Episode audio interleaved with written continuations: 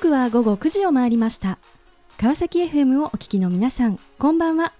パーソナリティの森さやかです。本日213回目となります。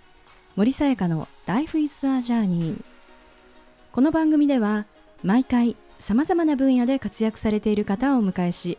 人生を振り返っていただきます。前回は経済産業省次世代空モビリティ政策室室長補佐伊藤孝則さんにご出演いただきました。国府の増大という使命を持った組織の中で未来への先行投資として取り組んでいる空飛ぶ車。新たな仕組みを作る。それが当たり前になるようにする。信念を持ちながら自分自身にできることはまだまだあるとチャレンジし続ける伊藤さん。踏み出そうというメッセージをいただきました。今回も素敵なゲストをお迎えしお話を伺っていきたいと思います。この番組は e コマースの売上アップソリューションを世界に展開する株式会社エイジア。企業間レンタル移籍を通じて日本の人材流動化を促進する株式会社ローンディールの提供でお送りします。さあそれでは本日のゲストをご紹介いたしましょう。ユニキャリア主催岡田恵子さんです。岡田さんよろしくお願いいたします。はいよろしくお願いいたします。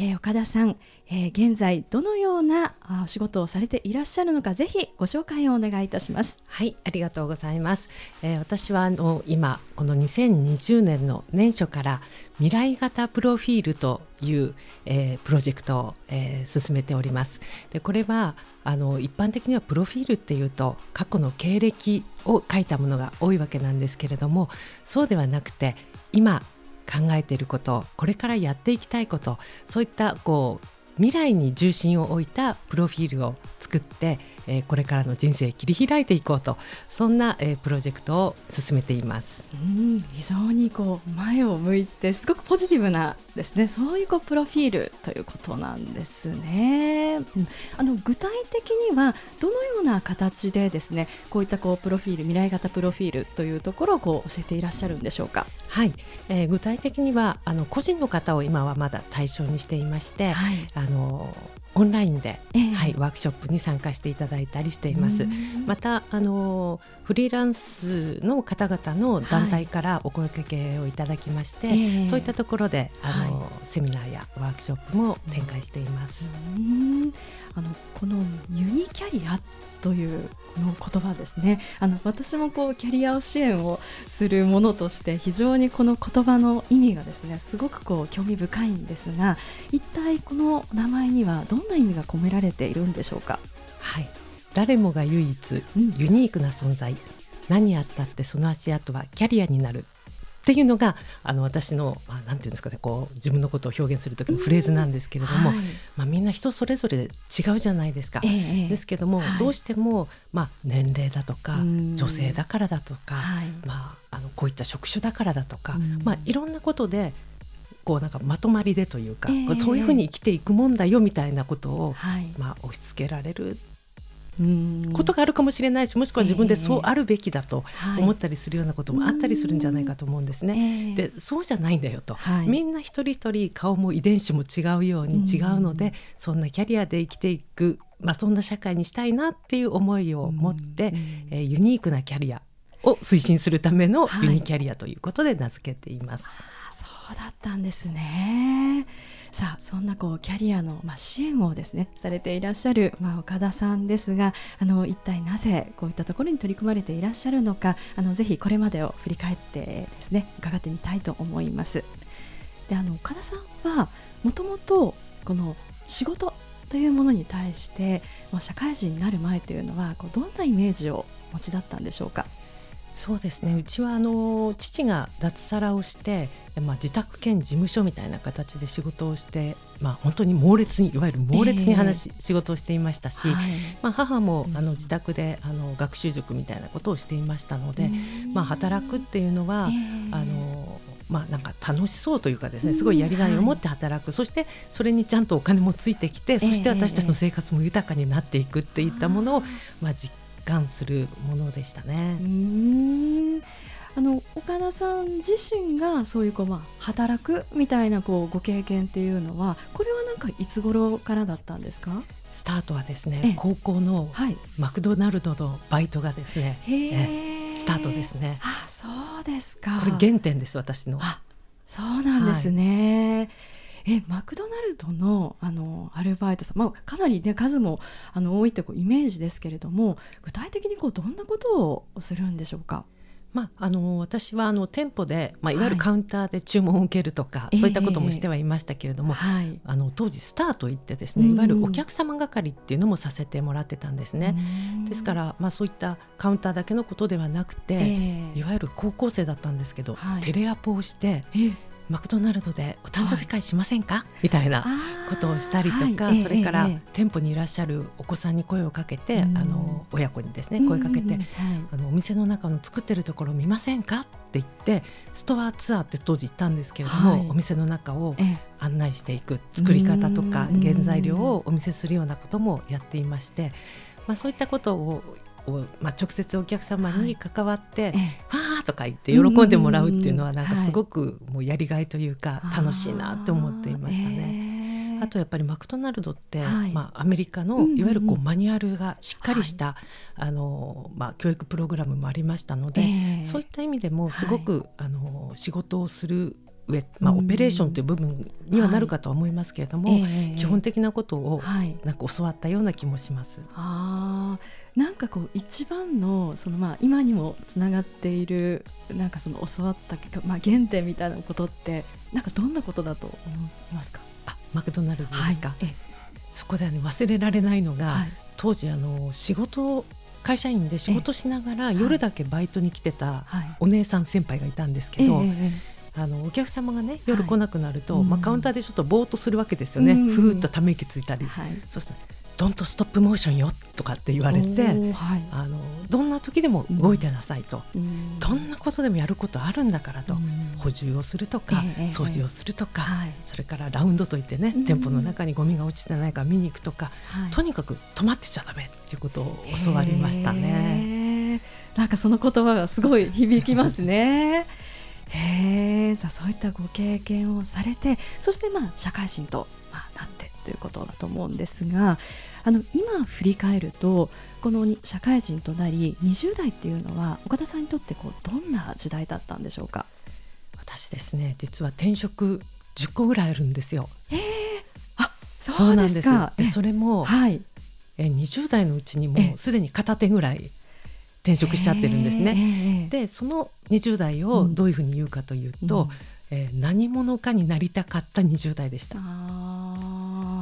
特にその何か専門職があって、私、あの社会に出ているわけじゃなかったので、はい、私がやりたいこと、私がやりがいを持てる仕事は何だろうっていうことを、もうまずはやってみてあ違うこれこれだあ違うみたいな感じで、もう本当やってみては、こう先へ進むみたいな形で転職してきたので、まあそんな形で自分が何者かになりたかった時代ですね。うん。あじゃあいろんないろんなさお仕事をされてた。ん。ですかね。はい、えー、例えばなんかどんなお仕事されてたんですか？まあ、あのいわゆる店舗に立っていたあの小売業ということで、はい、店舗に立っていた時もありますし、はい、それからいわゆる研修講師ということでやっていたこともあります。あと貿易部でインボイスをただ単に打ち続けるっていうことをしてた時もありますし、はい、いろんな業界、職種でやってきましたね。あのそういった中でどんなふうにして自分のやりたいこととか自分がこう、まあ、得意なこととかそういったものをこう見つけていったんでしょうか？いやそれを言うとですね今あの未来型プロフィールを作るっていう時に、皆さんにねこうキャリアの棚卸しとかしていただいたりしてるんですけど、まあ、そんなことしてきてなかったので、自分の得意とか、あの苦手とかも、もうあの自己認知はしてないわけですね。だからもう本当に自分でピンとくるとかそれからあの、はい、あ面白そうっていうものだけが頼りでそれで選んできたっていう感じですね。じゃ自分のこの、まあ、直感とか感情とかそこの心の動くっていうところがポイントだったということなんですね。はい。はい、さあその後のお話とても気になります。後半も引き続きお話を伺っていきたいと思いますがさてここでゲストの方の意外な一面を探ることを目的にこんな質問をさせていただきます。今岡田さんが興味関心を持っていることを教えてください。今ですね最近ハマっているものっていうことでご紹介しようと思うんですけれども、はい、 Audible っていうのにハマってます。Audible、うん、はい。これは一体？音で本を読むっていうんでしょうかね、はい、あのオーディオブックとも言い換えられるかもしれないんですけれども、えーはいまあ、なかなかね、うん、本って読まなくなってしまって、はい、で今年こそ何冊読もうと言いながら全然読めないんですよね。えー、ところがあの AirPods を、あの誕生日プレゼントに母からもらって、はい、そうすると、まあ、あのコードレスですしね、えー、もう家の中でどこにいても聞けますし、あとね何といっても移動時間、まあ、最近あんまりね移動しませんけれども、はい、でもまあ週に1回ぐらい電車に乗るんですね、えー、その時にはほとんど本読んでます。本聞いてます。そっか、ね、聞いてます。聞いてます。これはね、おすすめですね。うん、なんかながらができますしね。それもね、いいですね。ありがとうございます。さあ、それではここで一曲お届けしたいと思います。BTS で Your Eyes Tell。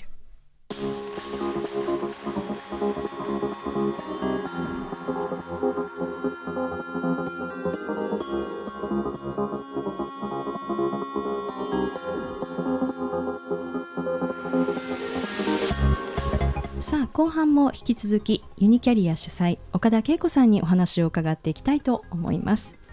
えー、前半は何者かになりたかった20代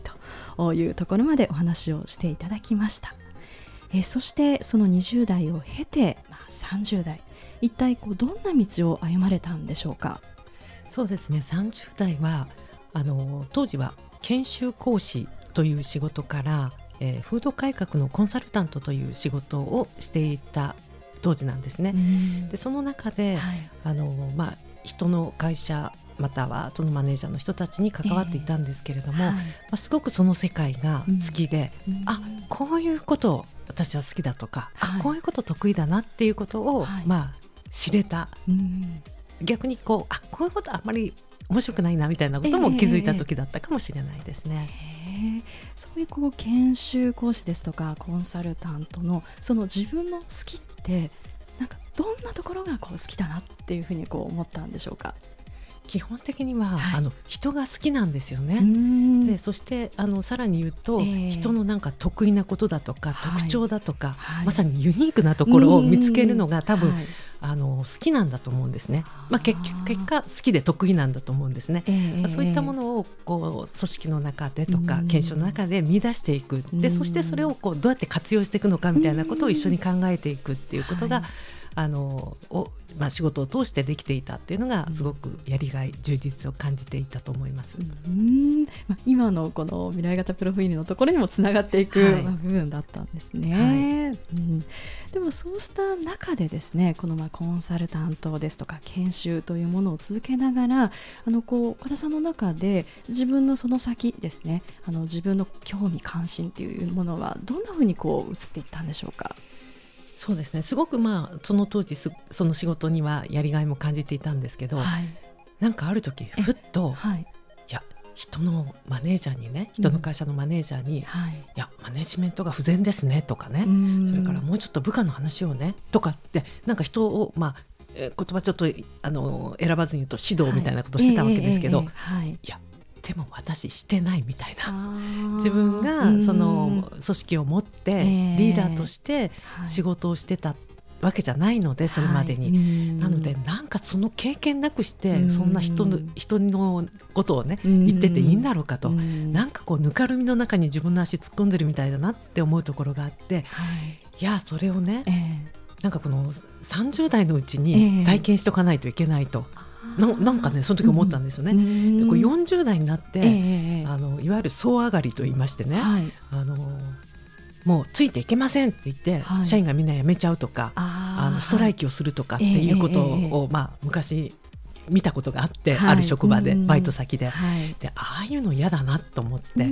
でまあそういった仮に失敗があったとしても、えー、30代だったらなんかちょっと笑って過ごせそうと、当時は思って、えー、でこうマネジメントをしたいとすごく思ったんですね。へじゃあそのマネジメントしたいと思って次にこうどんな行動につられたんでしょうか？っていうふうに考えてるんですよ。っていうことを知人に言いました。うんうん、へえあ言うと。はい、うん、でだからなんかねちょっとね変わりたいんだよね、はい、またみたいなことを言って、はい、私ちなみにいっぱい転職してるんですけど、はい、誰もじゃあうちへおいでって言った人はほとんどいなくて。で、まあ、その人は唯一えじゃあうちねあのうちの仕事場を、まあ、拠点にフリーランスになったらと、でうちの職場にちょっと、ね、何人かいるので、まあ、その子たちのこう面倒を見るっていうのがこうマネジメントになんかなるんじゃない？みたいな形で、え話があったので、そこへ移って。、ええ、でまあちっちゃいスモールマネジメントが始まったっていう感じですかね。うん。実際このマネジメントを、まあ、実際に行う立場となってあの今までの教えるという立場と、まあ、実際やる立場ってこれどう違ったんでしょうか？そうですね。あの外と中とは違うっていうことをまずすごく感じましたね、うんはい、いわゆるその外部のコンサルタントとかだと、えーはい、まあ、受ける側の企業の人も、うん、まあ、外の人が言うからしょうがないなとか、うん、まあ、そういったことで「はいはい」ってね従うわけなんですけれども、はい、内部だと「えー、えー、みたいな本音が出てきて「やりたくありません」みたいなこともね当然あるわけですし、まあ、ふてくされた顔もしますしね、えー、よそ行き顔ではないので、まあ、そういった意味では外だからできること、中だからできること、まあ逆もしかりだなっていうことを本当に実感しました。うん。まあ、そういう中であのこのマネジメントってこう、まあ、人によってはやっぱりこう人を見ていくのって大変だし自分自身やっぱりプレイヤーとしてこうそこを極めていきたいっていう方もたくさんいらっしゃると思うんですけれどもなんか岡田さんにとってはこのマネジメントってどんなところにこう面白さをこう感じていたんでしょうか？そういった意味で言うと私はまあ20代の頃に何者かになりたかったけれども、結果何者にもならなかったんですね、まあ、いわゆる専門職ではないので、じゃあ何なのかっていうと、人と人とこうつなぐ、それもなんか得意どころを見つけてつなぐっていうのは得意だったので、えー、まあ、それをしていくのがまあマネジメントだっていうふうに言えるかもしれないですね。ですから、まあ、この人とこういう、まあ、ペアとか、はい、こういうふうなチームをすると、はい、まあ、パフォーマンスがいいんじゃないかとかまあ、そういったこうあのくっつけの妙を楽しむみたいなのがあったようには思います。えー。えーえーじゃあそのためには一人一人どこにそう例えば強みだったり得意があるのかっていうところをきちっとこう見ていかなければいけない。そうですね。見ていかなきゃいけないっていうより見ちゃうというか、ね、へえー、でもそのマネジメントする中でなんか大変だったこととかやっぱり、まあ、そうは言っても苦労したなっていうなんか場面ってどんなことがあったんですか？もうめちゃくちゃいっぱいありますね。もうなんかマネジメントやりたいっていう話のもっと前のね、はい、20代に戻ると、ええ、あのまあ、店舗にいたんですけど、うんうん、お店のね、はい、なんかあの商品構成を考えなきゃいけない、ええ。ー、レジをね並ばせちゃいけない、はい、えー、厨房で作ってるものをちゃんとやらなきゃいけない仕入れどうしようって、うん、もうとにかくいろんなことをまあ、しゃかりきになってやってたんですね。はい、でまあはっきり言ってこう私が回してるぐらいな感じで20代前半頑張ってやってたんですけど、まあ、それがなんかあの当時30代後半のパートの方々にはなんか鼻についたみたいで、もうあんたなんかついてきたくないわよみたいなことを言って、まあ、ちょっとこう反乱みたいな感じになっちゃったりして、でまあその時にまあもう一人一緒にいた社員の女性が、あのいや私がね彼女は抑えるから、うん、えー、あなたはあのもっと対外的な仕事ね得意だから、はい、それであなたはこのお店を回してっていうふうに言ってくれて、うん、あちょっと人人にはねやっぱりこう得意不得意持ち場持ち場っていうのがあるんだなと思って、うん、まあ、まあすごい大きな気づきを得たっていうのもありますし、あと、まあ、後半の私のこう、マネジメントっていうことでいうと、あの専門職ではないがゆえに、はい、専門職に対してすごい敬意があるんですね、すごいって思ってるんですよ。じゃあこのすごい人たちにもっとすごい仕事をしてもらうためにはどうしたらいいんだろうかっていうことを、まあ、常に考えているっていうのも、あのまあ、楽しみでもありやりがいでもあるところだと思ってます。はあ。なんかそういう方々あの例えば、まあ、自分よりももうもっとなんか持っていない経験をお持ちだったり、うん、まあ、そういった方々をこう、まあ、動いてもらったりよりこう前に進んでもらうためにはなんかこうどんな視点を大切にすればいいんでしょうか？それはですね、まあ、あの自分のこと置いといてねはい、ね言いますとあの自分が先頭に立つっていうことをしないことじゃないですかね。ああ自分が先頭には立ってはいけないと。と思います。うん、あなんかねこうリーダーシップっていうと、うん。ええ、なんかあのリーダー、うん、ね先頭に立って旗持って、はい行くよってやってるように思うじゃないですか。はい、というよりもどちらかというとみんながやりやすいように整えるとか、本当に後ろから支えるみたいな、はい、まあ、結果としてね何かあった時には出てきましたよみたいな感じでね、前に出ていくこともあるとは思うんですけれども、や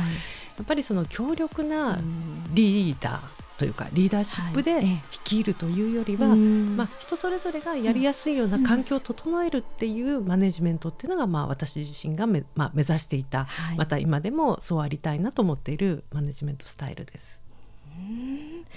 まあ、さてあの岡田さんはそのもうこのマネジメントも含めて本当にこういろいろなこうご経験をまあされていらっしゃいますけれどもあの今こういわゆるこう、まあ、転職なんていうところで言いますとまあこう年齢とかですねなんかそういうやってきたこう経験とかあのそういったところでやりたいんだけれどもなんか転職できないとか ダメよってこう言われてしまうのが結構その転職業界にもあると思うんですけれども岡田さんはなんかそういった、まあ、風潮だったりそういった、まあ、流れみたいなものをなんかどんなふうにこう捉えていらっしゃるんでしょうか？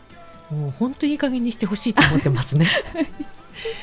だってね若いあの若いといいみたいに言いますけどね、もうですけど別に若くてももう全然やる気ない人もいるし、まあ、私の周りでねあの70代でもめっちゃアグレッシブで頭冴えてて、えーはい、もう率先行動するような人たちも何人もいるんですよね。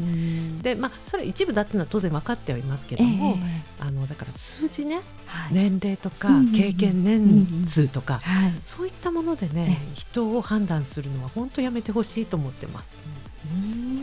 逆にこうお、まあ、その自分自身といいますかこう仕事をしたい、まあ、その年齢とか関係なくてでもなんか一歩踏み出せないというような方々に対してなんかそういう方が目の前にいたらあの岡田さんどんなアドバイスをされますか？えー、やってみたらいいじゃん分かんないってやってみなきゃさって言いますね。うん。やってみなければわからない。ね、これあの、まあ、自分もねそうは言ってもこうやって人には言いながらね、はい、自分もなんかこう未経験のことがあるといやできないできないって思うんですけれど、えーは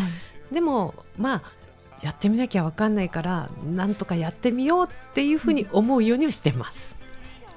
さあこの番組ではゲストの皆さんに必ずお聞きしている質問があります。岡田さんにもお伺いさせていただきます。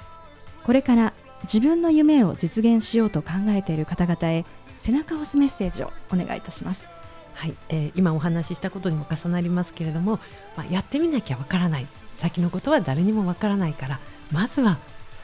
うん面倒くさいしこうちょっとどうかと思うけれどもちょっとでいいからやってみようと。一歩前って思います。素敵なメッセージをありがとうございました。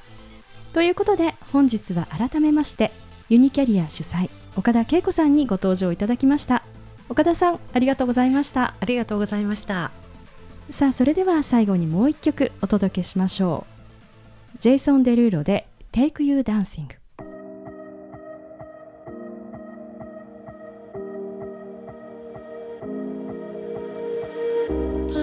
森さやかの Life is the Journey いかがでしたでしょうか？過去の実績にとらわれず今やっていることこれからやりたいことに目を向けていく未来型プロフィール。業種職種を問わず10社以上転職されたご自身の経験をもとに未来志向のキャリアを提案している岡田さん。やってみなきゃわからない。多くの人が選択肢が広がり自分の可能性を生かせる分野を見つけそこに熱中できる。そんな世の中になったらいいなと思いました。次回はどんな素敵なゲストの方が来てくださるでしょうか。来週もまたこの時間にお会いしましょう。今日も一日お疲れ様でした。おやすみなさい。